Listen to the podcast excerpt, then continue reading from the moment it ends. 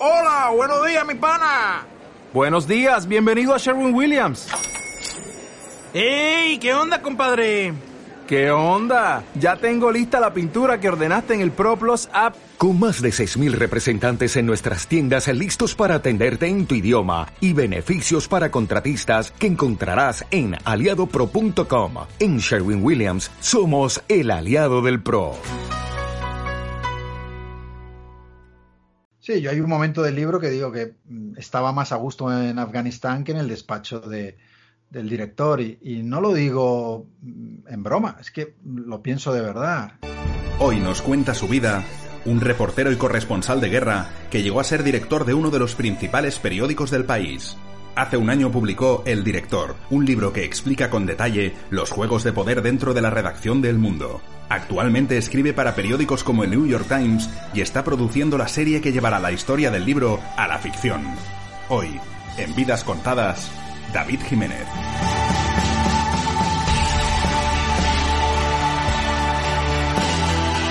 David Jiménez, ¿qué tal? ¿Cómo estás? Muy bien, ¿cómo estamos? Muy bien. Oye, ¿sabes que estaba viendo y justo hace un año que te entrevisté por primera vez? Bueno, pues es una buena ocasión, ¿no? Para volver a hablar. Para volver a hablar. Han pasado muchas cosas, ¿eh? Desde la primera entrevista. Bueno, ¿quién lo iba a decir, no? Que estaríamos eh, en esta situación y, y, la verdad es que es una de las cosas que tiene la vida, ¿no? Que nunca sabes por dónde te va a salir. Mis hijos me preguntaban el otro día, ¿no? Eh, y yo les decía, bueno, cuando seáis mayores, vuestros eh, hijos os preguntarán, ¿no? ¿Qué hacíais durante el confinamiento? Eh, ¿Cómo vivisteis eh, esos momentos de crisis? Eh, y yo creo que todos nos acordaremos ya el resto de nuestra vida sobre eh, lo que hemos pasado estos días. Es que esto va mucho más allá de, de, lo de qué estabas haciendo el 11M o tal, porque esos son días concretos, pero es que esto es una época que estamos viviendo, ¿no? Entonces, claro, una época entera es como, al final, yo, yo digo que es nuestra guerra mundial, porque va a ser una época que vamos a recordar, que no es un día o dos días o una semana, es que es una época que nos han encerrado en casa. Bueno, y las consecuencias las vamos a vivir durante mucho tiempo. O sea, por una parte tenemos eh, el drama de las familias que han perdido a seres queridos, eh, claro. tenemos a gente eh, que ha sufrido la enfermedad y que va a tener secuelas que todavía se están estudiando. Y después está la ruina económica de muchísima gente. Eh, cuando ves las cifras y dices, bueno, en Estados Unidos, desde que eh, empezó todo esto en las últimas semanas, más de 30 millones de personas se han quedado sin empleo. Y te vas a España y estamos hablando igualmente de cientos de miles de familias que de repente no tienen un ingreso vital para salir adelante, para pagar un alquiler. Eh, me contaban amigos, por ejemplo, que están trabajando como voluntarios, que mm, está llamando gente para pedir ayuda eh, para comer, eh, pero gente de clase media en barrios no marginales, sino yeah, donde uno no se esperaría que se encontrarían en esa situación. Todavía es pronto para saber eh, cómo de grave será lo que vamos a vivir en adelante, pero ya sabemos que nos encontramos ante uno de los grandes desafíos de la historia. Que a mí eso me hace pensar muchas veces que, y, y todos estamos más o menos en, el, en, en ese barco, ¿no? La, la, clase media, pero me hace pensar en que hay mucha gente que vive a un sueldo de la pobreza. Sí, la mayor parte de la gente vive al día. Eh, es decir, eh, tiene para pagar eh, el alquiler de ese mes, pero no para pagar tres meses de alquiler. Eh, a mí me preocupa mucho, por ejemplo, una cosa de la que oigo hablar muy poco estos días, y es la gente joven. Claro, hay una generación de jóvenes que han pasado mmm, la crisis del 2008, ya les pilló de pleno y, el tren de las oportunidades pasó para muchos de ellos. Están los que se tuvieron que ir del país, están los que han trabajado en precario desde entonces y no ven prosperar sus posibilidades. Y de repente, cuando la cosa parecía que iba un poquito mejor, te viene otro gran golpe, ¿no? Entonces ahí, claro, mm, hablamos mucho de, pensiones y de protección de los mayores y yo creo que eso está bien y es importante, pero yo creo que nos podemos encontrar con una o dos generaciones de gente completamente frustrada. Porque yo, yo veo mi, mi caso, por ejemplo, una persona que en unos meses cumplirá 50. Em, claro, he sido corresponsal, he sido director del mundo, he escrito mis libros. Digamos que la carrera la he hecho y además tuve la fortuna de hacerla en un momento en el que la prensa vivía un boom, donde había muchísimas posibilidades profesionales, donde te podías ir de un sitio a otro. Em, claro, la frustración de salir al mercado laboral o haber estado los últimos 10 años en un mercado laboral donde eh, las oportunidades son mínimas, donde te están haciendo contratos constantemente, ¿no? Em, continuos, donde realmente eh, esa idea de que uno va a vivir mejor que sus padres, que era la norma durante muchísimas décadas, ha desaparecido completamente, ¿no? Y ahora es, no, la garantía es voy a vivir peor que mis padres, pero incluso es posible que peor que mis abuelos. Y están eh, empalmando un trabajo tras otro. Ahora soy camarero, mañana soy eh, obrero de la construcción.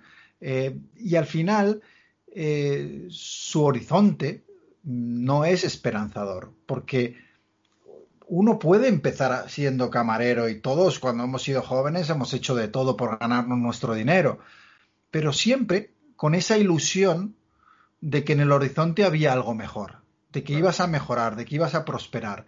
Y eso cada vez ocurre menos y existe esa planicie en la cual lo que te espera en el futuro es más de lo mismo. Yo creo que eso eh, no lo podemos aceptar. Antes me hablabas de la clase media, de que había desaparecido, y es verdad, y cada vez más, que cada vez los ricos son más ricos y los pobres son más pobres. Y, yo pensaba, ostras, incluso a los poderosos, incluso a los ricos, no les interesa que se acabe la clase media, porque al final, ¿quién va a consumir los productos y los servicios? Vamos a suponer que todo está en manos de mm, cuatro. Bien, pero es que al final esta gente tiene que seguir con un consumo. Si la gente se empobrece tanto, no le interesará ni siquiera al rico. Es decir, la clase media no tiene que acabar por los de abajo, pero es que ni siquiera por los de arriba. A nadie le interesa que se acabe.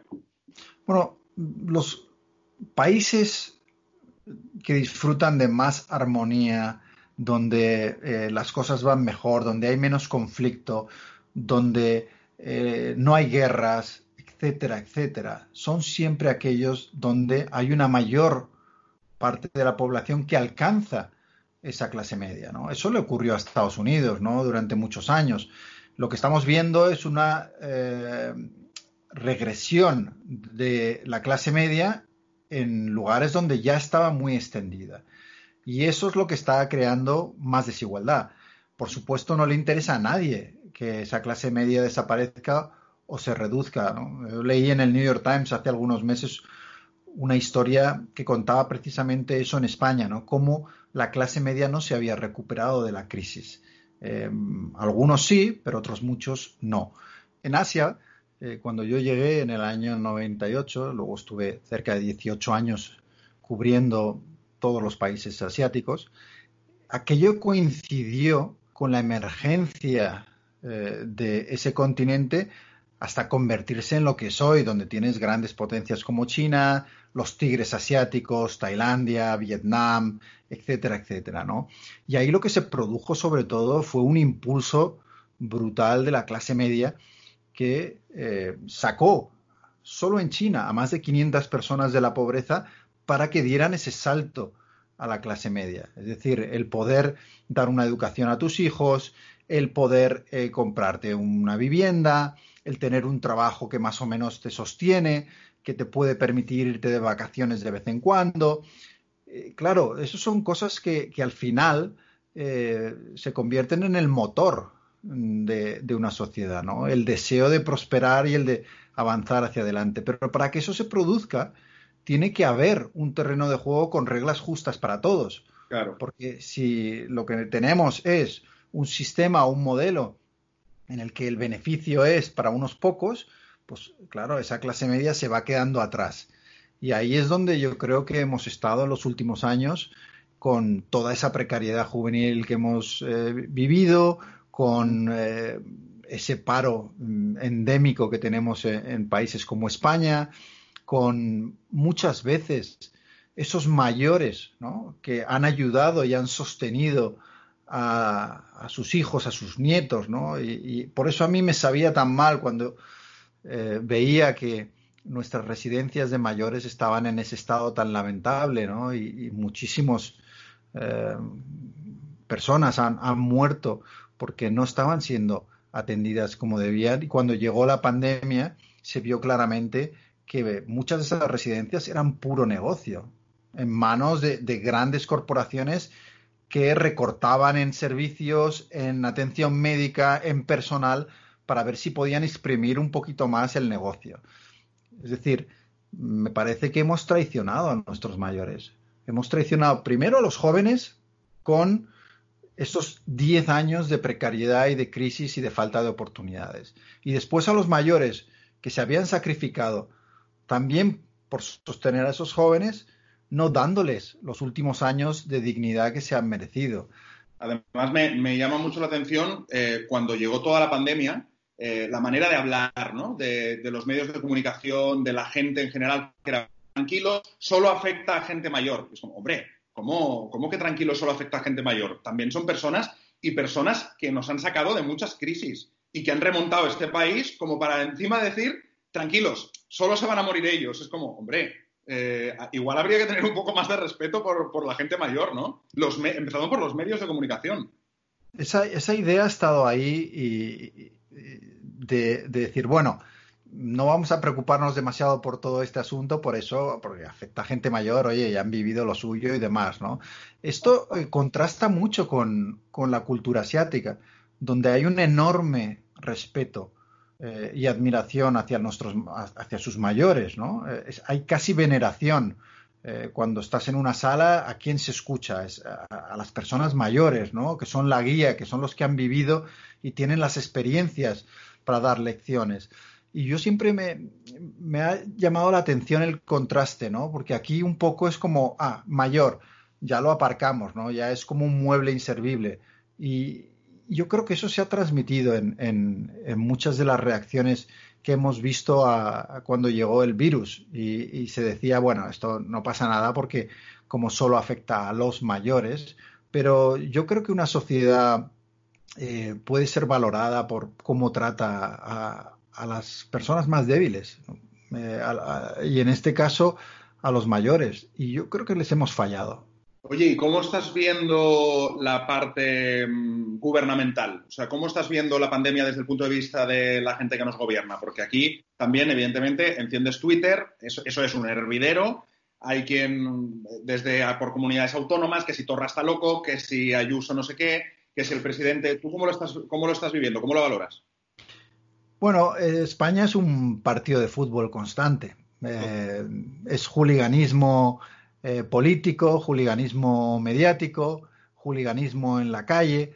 está siempre un bando y el otro, las dos trincheras, las dos Españas, y la realidad no importa absolutamente nada. A mí claro, me sorprende mucho y hay un caso evidente de esto que estoy diciendo, y es Madrid. El gobierno de Pedro Sánchez evidentemente cometió grandes errores, no vio eh, la pandemia a tiempo, ha gestionado mal la compra de material, los sanitarios han quedado desprotegidos, más de 40.000 infectados ya entre, entre los médicos y enfermeras que aplaudimos todos los días a las 8 de la tarde. Pero claro, luego te encuentras con la Comunidad de Madrid, donde eh, un gobierno del bando contrario tenía la responsabilidad de las residencias de mayores, tenía las competencias en sanidad, está haciendo, como hemos visto en los últimos días, una gestión incompetente al nivel probablemente del gobierno socialista y de Podemos, y en algunos casos incluso peor, ¿no? Habría que analizar caso por caso. Pero los dos han cometido grandísimos errores. Pero uno sale eh, a la panadería a comprar el pan y es unos maldiciendo a unos, los otros a los otros. Uno mm, coge la prensa por la mañana y exactamente lo mismo, ¿no? Y, y al final, o sea, yo creo que deberíamos tener la capacidad de juicio suficiente para quitarnos la camiseta y empezar a mirar a nuestros políticos de una manera independiente. El peor caso es el de la prensa y aquí ya me, bueno, estamos en un, en un tema que, que me toca porque lo he vivido de cerca, ¿no? ¿Cómo es posible que eh, haya medios de comunicación que consigan durante 60 días de ver todos los errores que comete el lado opuesto y no ver un solo error en el de los suyos, ¿no? Y esto pasa por los dos bandos, ¿no? Y entonces te encuentras el absurdo de intentar justificar los errores del otro, de intentar criticar solo a un bando. Eso nos ha hecho mucho daño como país, ¿no? Eh, las trincheras. Y además, eh, yo creo que se ha demostrado que tenemos la peor clase política de ninguna democracia liberal que yo conozca. Porque sí, yo veo a Trump y digo, madre mía, qué, horror, ¿no? Y, es inutilidad, ineptitud, demagogia, lo tiene todo.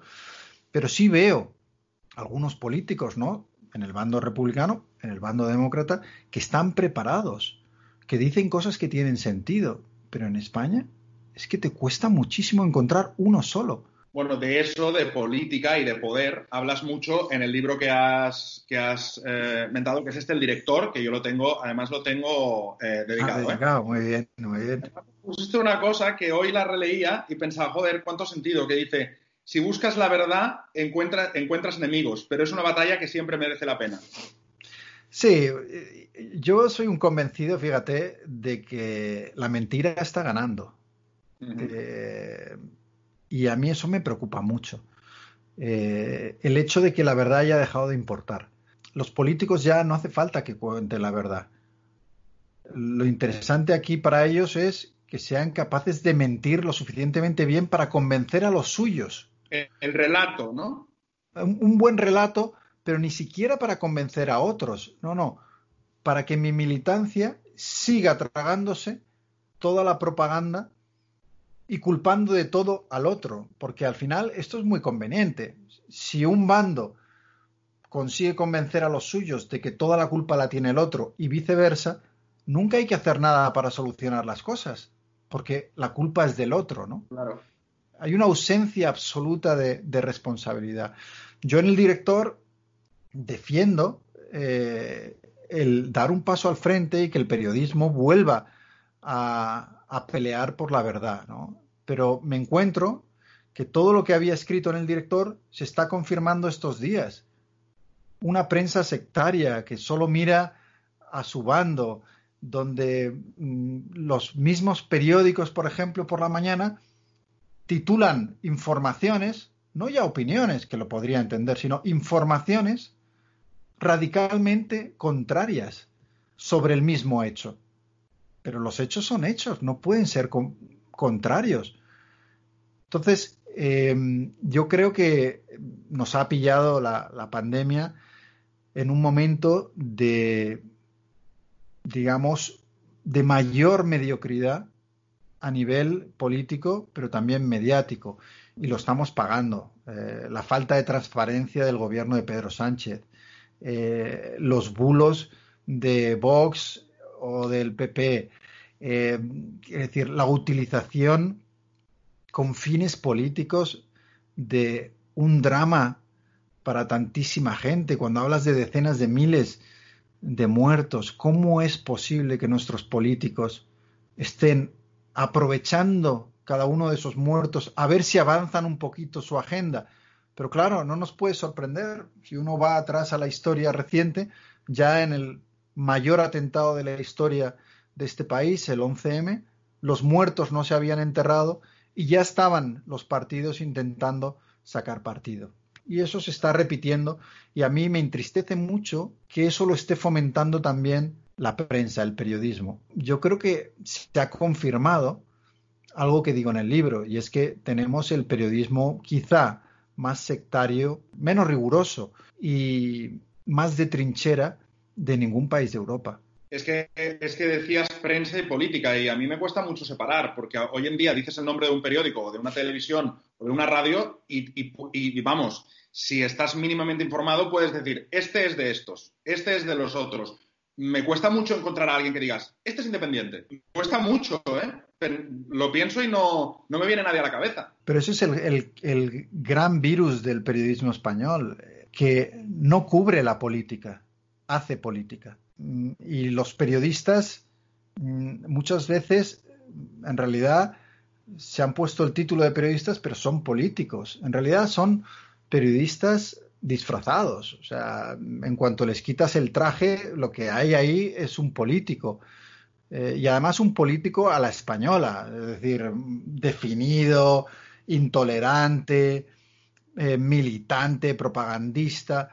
Y yo creo que es, eh, es preocupante ¿no? que, en medio de, de, una pandemia como esta o una gran crisis, cuando uno esperaría que los periodistas nos pusiéramos del lado de la gente, si no ahora, ¿cuándo? ¿No?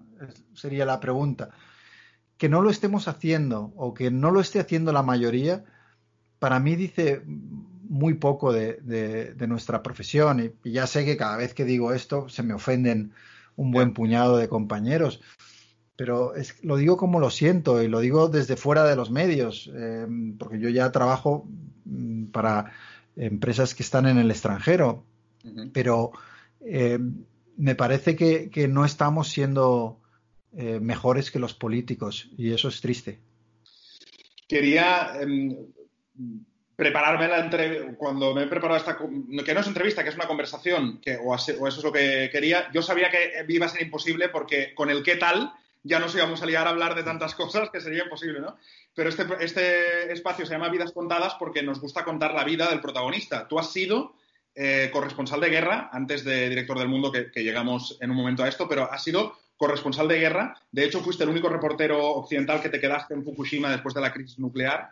Incluso informaste desde la clandestinidad en Corea del Norte. Ahora que dices lo de Fukushima, eh, claro, aquello me recuerda, salvando las distancias, un poco a lo que estamos viviendo, porque en Fukushima yo me encontré con una gran crisis nuclear, una central nuclear que estaba explotando, eh, podías ver ¿no? las y escuchar las explosiones, con una población aterrorizada y que al final terminó confinada en sus casas. Y yo recuerdo los días de, Fukushima eh, de vivir en una ciudad completamente desierta, donde cuando salía a la calle era un poco como salir en Madrid en, los días peores de la pandemia, ¿no?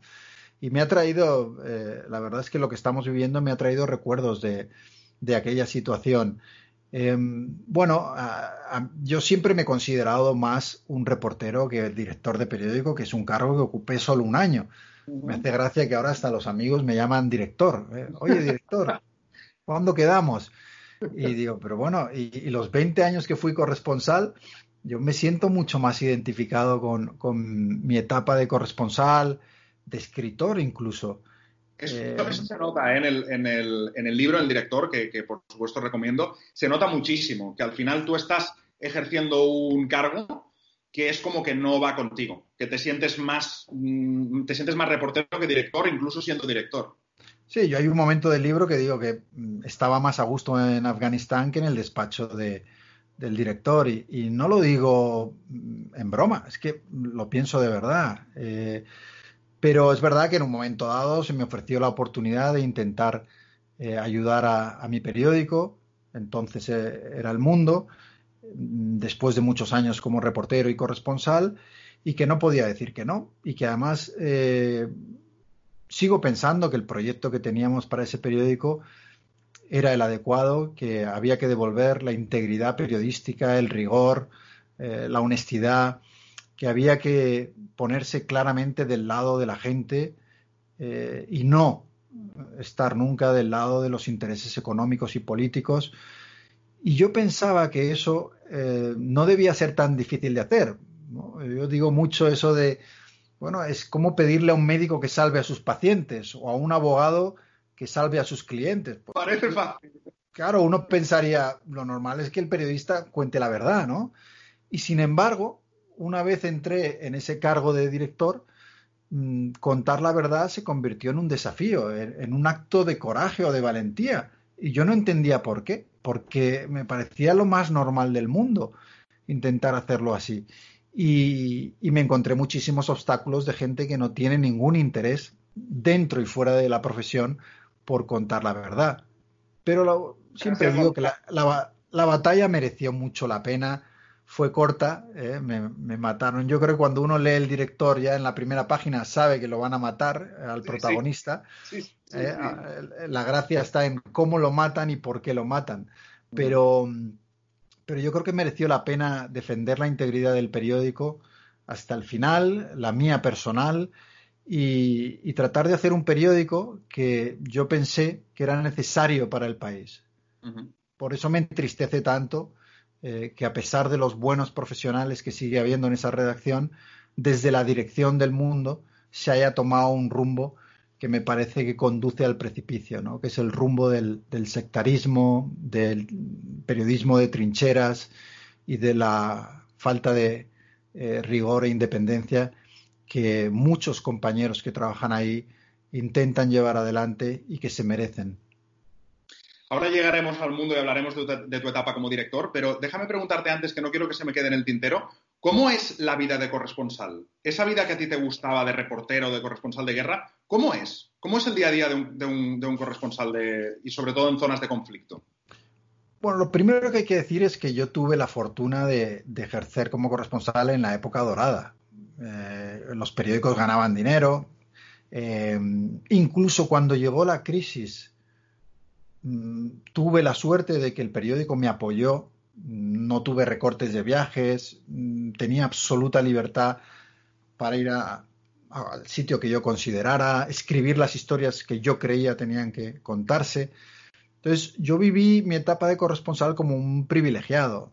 De hecho, cuando me hicieron director, los compañeros bromeaban y decían, pero bueno, si tú tienes el mejor trabajo del mundo, ¿por qué te vas a meter en ese lío, no? Pero eh, para mí era un trabajo que no lo era.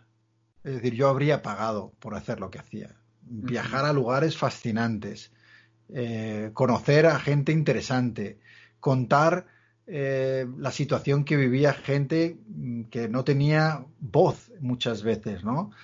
Eh, vivir transformaciones como las que vivió China en esos años, eh, revueltas en países como Indonesia, donde tumbaron una dictadura de tres décadas.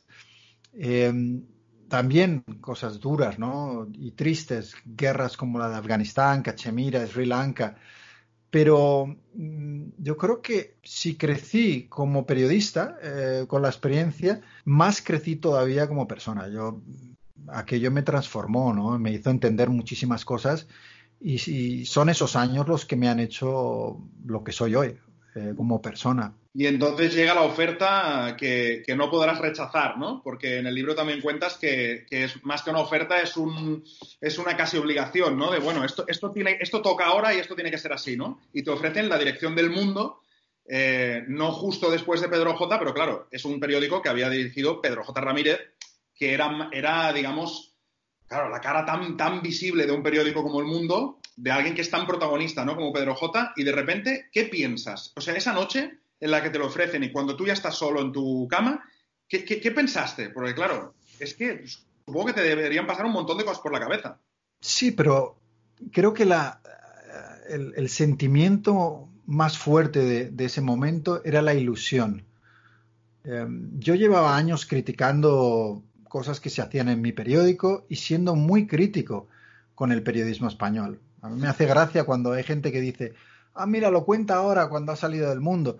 Uno se mete en, mi blog y está lleno de posts eh, en los que hablo y critico el periodismo español. Eh, algunos de esos artículos se hicieron virales en su época, eh, putas y periodistas, donde hablaba de la precariedad y otros parecidos otro que se llama El suicidio del periódico, también es de mi época de corresponsal, donde criticaba el rumbo que, estaba cogiendo la profesión. ¿no? Entonces, em, tenía una enorme ilusión porque sentía eh, que por fin había una oportunidad de decir, oye, alguien no que viene de los despachos, no que tiene relaciones con empresarios y políticos, no, alguien que lleva 20 años sobre el terreno haciendo reporterismo, llega a director de periódico y todos los mensajes que recibía en aquellos días eran de gente que no se lo creía. Decía, pero bueno, no te conocen, ¿cómo es posible que te hayan escogido a ti para, para un, un puesto como ese? ¿no? Entonces sentía muchísima ilusión por lo que íbamos a hacer y muchísima responsabilidad. Sentía que no podía fallar ni a los lectores, ni a la redacción, ni a esos periodistas que me escribían ilusionados diciendo vamos a cambiar no solo el mundo, sino vamos a cambiar el periodismo en España. Bueno, y ahora esto suena muy naif, ¿no? Eh, ¿Cómo podía alguien creerse que, eso iba a ser así? Pues quizá porque llevaba 20 años como corresponsal y, y no estaba manchado por el cinismo de alguien que a lo mejor ha vivido cerca del poder en una redacción con conspiraciones, intrigas, rivalidades. Estaba, digamos, muy aislado en mi gueto de reportero, aventurero, que iba de un país a otro, que además mm, estaba convencido de que el periodismo servía para mejorar las cosas, que podía tener un impacto. Y claro, mm, ese periodista que llega al despacho llega con la intención de ser el mismo reportero que ha sido los 20 años anteriores. Es decir, el lado, digamos, idealista del periodismo choca en cuanto llega al despacho con el lado cínico de los directivos que cuando me ven con esa ilusión... Dijeron, no, ¿dónde vas? Claro, empiezan a, extrañarse y dicen, bueno, vale, esto se lo creerá o lo dice porque lo tiene que decir, pero no, no pensará de verdad hacer lo que dice, ¿no? Y yo siempre me acuerdo mucho de una reunión cuando llevaba ya pues cuatro o cinco meses en, en el puesto con el presidente de la empresa, que me miró así me dijo, pero vale ya de la mierda esta del corresponsal, eres el director del periódico, como diciendo, oye, ya has tenido un tiempo de adaptación y ahora empieza a jugar en el juego del poder, que es lo que se espera de un director del mundo, pero a mí el poder no me interesaba nada, a mí me interesaba contar buenas historias a los lectores. Claro. Te iba a preguntar, eh, estuve hablando en una de esas conversaciones que estamos haciendo por videoconferencia, hablé en el primer capítulo con Gonzalo García Pelayo, que es un señor que se inventó un sistema eh, con el que ganó un montón de, dinero en los casinos de todo el mundo. Y él me dijo que había hecho un descubrimiento casi filosófico, que es que la suerte tiene límites, que uno no puede ganar siempre y tiene incluso una fórmula para eso, ¿no? Y, y es muy interesante. La suerte tiene límites. Y yo te quiero, te quiero preguntar, ¿el poder tiene límites? El poder yo creo que engancha, ¿no? Es, un afrodisíaco tremendo, ¿no? Yo he visto a la gente hacer mm, cosas muy deshonestas, no por un gran poder.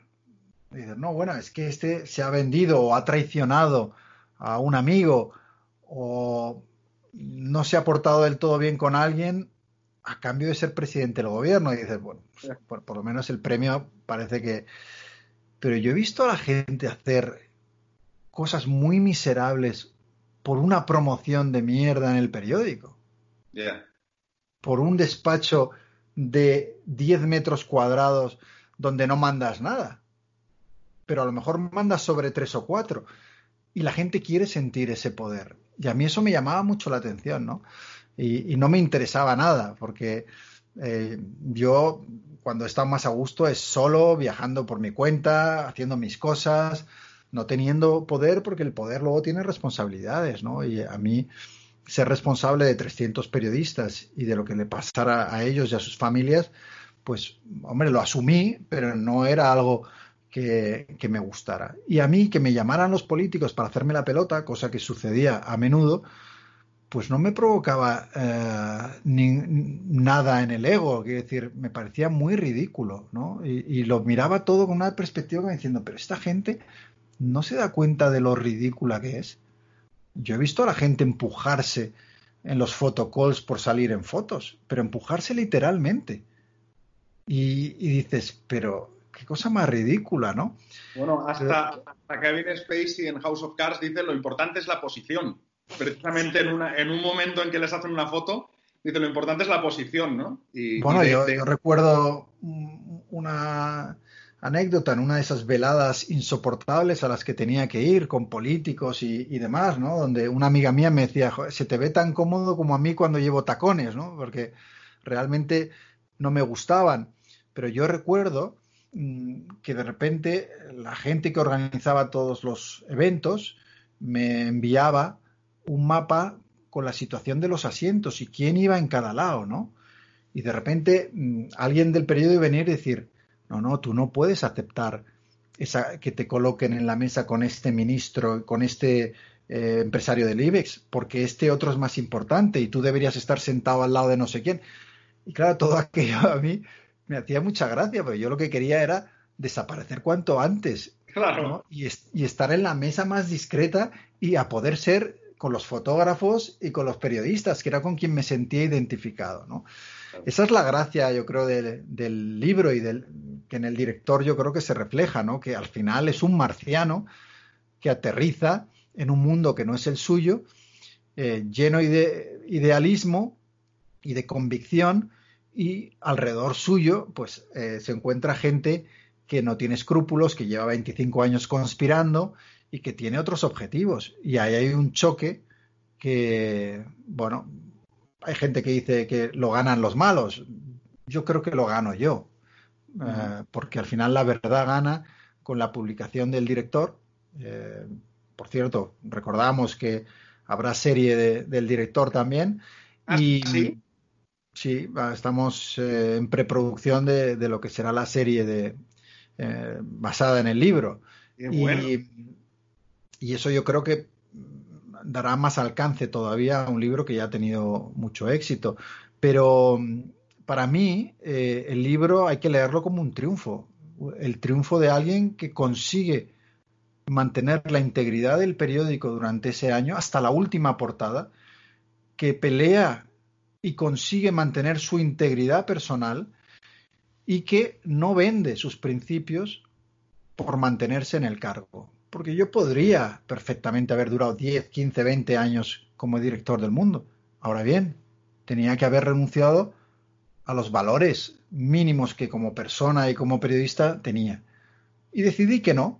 Y gracias a eso eh, se publicó el, director y eh, hoy puedo mirarme al espejo y sentir cierta satisfacción. Un año después de, de la publicación del libro, porque ahora hace un año, eh, ¿qué, tal a todos los niveles? Quiero decir, ¿has perdido y recuperado amistades? Eh, ¿Qué tal esos periodistas que se sintieron tan ofendidos y te escribieron al principio? Mm, ¿Cómo, lo valoras? ¿Lo volverías a hacer? Bueno, un año después el, libro, quizá lo más fascinante que ha ocurrido es cómo todos esos personajes eh, se han empeñado en confirmar lo que contaba de ellos, ¿no? y, eso me, me, ha sorprendido, ¿no? Porque eh, no esperaba que, fueran tan gran promotores de, algo que no les gusta, pero supongo que no pudieron resistirlo. Pero, mm, em, claro, yo recibí como recomendación de todos mis amigos que ni se me ocurriera publicar el libro. Los que lo leyeron antes de la publicación dijeron, es que no te van a volver a dar trabajo en tu vida, es que eres hombre muerto. Y yo, en cierto modo, lo acepté y digo, bueno, pues lo seré, pero yo tengo que contar eh, la verdad. Es verdad que el libro fue un boom, que se convirtió en un gran éxito, y lo que sucedió fue justo lo contrario. el éxito del libro hizo que enseguida recibiera ofertas de las principales plataformas de streaming para hacer una serie, Enseguida mm, me surgieron ofertas para hacer podcasts, eh, eh, también para empresas fuera. Eh, enseguida las grandes editoriales de este país, que a lo mejor no se habían fijado en mí hasta entonces, empezaron a hacerme ofertas para publicar los próximos libros. Es decir, mm, claro, mm, cuando mis amigos y colegas me decían, no, nadie te va a dar trabajo, el error que ellos cometieron es que ellos pensaban solo desde el punto de vista de los medios tradicionales. Claro, por supuesto que no te va a llamar el ABC ni ningún otro periódico, ¿no? ¿Quién va a contratar a alguien que después de salir como director del mundo corre a contarlo en un libro? Que decir, no tenía ninguna posibilidad. pero lo que no se daban cuenta es que ha surgido un mundo completamente nuevo de plataformas, de podcasts, de, editoriales que quieren, eh, como Libros del Cao, ¿no? una editorial valiente que ha publicado el director, que buscan voces independientes y valientes dispuestas a, romper un poco con el discurso tradicional. Y, y me encontré enseguida con una situación que no esperaba, y es que tenía sobre la mesa muchos más proyectos y propuestas de las que podía aceptar. Y eso reconozco que no me lo esperaba. Y, bueno, eh, pues eh, ahora digamos que tengo la agenda mm, más completa de lo que querría, ¿no? Eh, sigo con mis columnas para el New York Times, colaboro con Radio Nacional y Televisión Española de vez en cuando, estoy escribiendo el próximo libro, tengo cerrados acuerdos para los dos próximos libros. Eh, tengo eh, un podcast, un proyecto de podcast también, eh, en las que estamos entrevistando a 24 grandes personalidades del país. y, y, luego el proyecto quizá más especial, ¿no? Por, porque es algo completamente nuevo, que es producir una gran serie, pues con gente tan interesante como Fremantle, que es una productora eh, global eh, estupenda, y que además eh, han querido que yo participe como productor ejecutivo, es decir, que esté implicado en, todo el proceso. Y eso me va a permitir aprender de un mundo del que lo desconocía todo. Así que con muchos proyectos, con muchas ideas, con muchas ganas de, seguir haciendo cosas y de defender eh, también dentro de lo que pueda lo que yo creo deben ser los principios básicos del periodismo. Ahora que me hablabas de, nuevos proyectos, de este nuevo mundo, del podcast, ¿qué crees que va a pasar con, los medios de comunicación a partir de ahora? ¿Hacia dónde va esto? Si ahora tuvieras 20 años, ¿por dónde empezarías? ¿Por un podcast? ¿Por YouTube? Yo cuando voy a las facultades de periodismo, y de hecho durante el confinamiento he dado varias clases, y yo siempre les digo que piensen fuera de los medios tradicionales, porque los medios tradicionales, muchos de ellos están muertos, otros están sobreviviendo gracias a favores del poder político y económico, como cuento en el director, y en cambio está saliendo un ecosistema completamente nuevo de podcast, de streaming, de documentales, de proyectos, de nuevas eh, páginas web que mm, claramente eh, están empezando a competir y a superar en algunos casos a esos medios más tradicionales. Entonces, yo les digo siempre que, miren más allá de los clásicos y vean eh, las grandes oportunidades que ofrece todo este mundo. Ah, quiero decir, es lo que dices tú, tú puedes hacer un programa de televisión desde tu casa hoy en día, ¿no? Y un podcast desde la cocina. Y si es bueno y, lo haces bien, poco a poco ir construyéndote una audiencia. Em, yo creo que eh, todo esto se va a acelerar. Eh, que los intermediarios, que eran esos medios tradicionales, eh, van, si no a desaparecer, porque no todos van a desaparecer, cada vez van a ser más irrelevantes y que mm, nuevas marcas mediáticas van a surgir, algunas ya están empezando a, surgir con fuerza, eh, y yo creo que ahí hay posibilidades. Dentro de la crisis, que es verdad que es dura y va a ser más dura todavía, eh, también va a haber ganadores y va a haber gente que va a hacer las cosas bien y que esos ganadores no van a venir por la vía tradicional, van a ser más bien innovadores, que creen nuevos productos que lleguen a una audiencia que tenga interés en ellos. Y tú que estás tan conectado con otros países, eh, David, y que trabajas para, para CNN, para BBC, em, escribes en, periódicos extranjeros, ¿cuál es la diferencia que ves entre estos países a nivel de medios tradicionales, pero también si estás viendo que ellos ya van un poco más avanzados en este nuevo mundo del que hablamos? Bueno, hay un, abismo entre España y, otros países, ¿no? Eh, primero, mm, el gran abismo del rigor, la calidad y la apuesta por la credibilidad, ¿no? Yo mm, eh, creo que aquí en España eh, estamos muy lejos de los estándares de rigor que uno encuentra en, Alemania, en Holanda, en, el New York Times en Estados Unidos. eh, juegan en otra liga, casi es otra profesión. Eh, porque yo, por ejemplo, escribo para el New York Times eh, columnas de opinión, pero eso pasa por un proceso de tres editores, de comprobación de datos. No puedo yo como opinador decir lo que se me ocurra si no tiene una base detrás. Eh, imagínate si eso es una opinión, una columna, mm, qué procesos de verificación, de contraste, de rigor pasan las informaciones. O una portada, ¿no? No, claro, eh, están en otro nivel. Aquí muchos eh, periodistas en las redacciones, sin ningún filtro, ya publican directamente sus artículos en la web. Eh, luego los lees y faltan datos básicos de, una información. Eh, no están contrastados, no los rectifican cuando saben que, se han equivocado. Es, es, ot es, otra liga, o sea, no, no, no se puede comparar. Eh, y luego, en cuanto a innovación, en cuanto a, planificación del futuro, muchos han hecho los deberes antes. Eh, ahora en España, ahora en el 2020, empezamos con eh, los modelos de pago y de suscripción de algunos de los grandes periódicos de este país. Cuando esto en, otros países lleva una década o más ocurriendo. El New York Times anunció el otro día 6 millones de suscriptores. Mm, pero claro, es que llevan muchos años haciendo las cosas bien.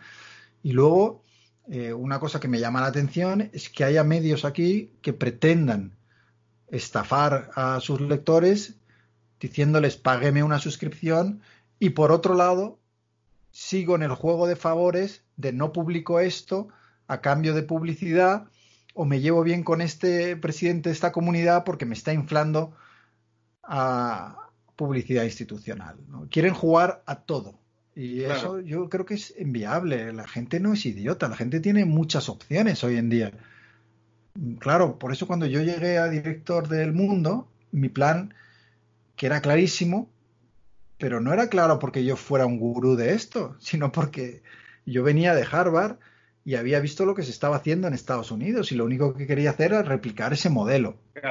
Y consistía en ganar la credibilidad y la confianza de los lectores otra vez, hacer un periódico más riguroso, apostar claramente por la calidad y cuando hayamos conseguido un producto que merezca la pena, entonces ir a un modelo de suscripción.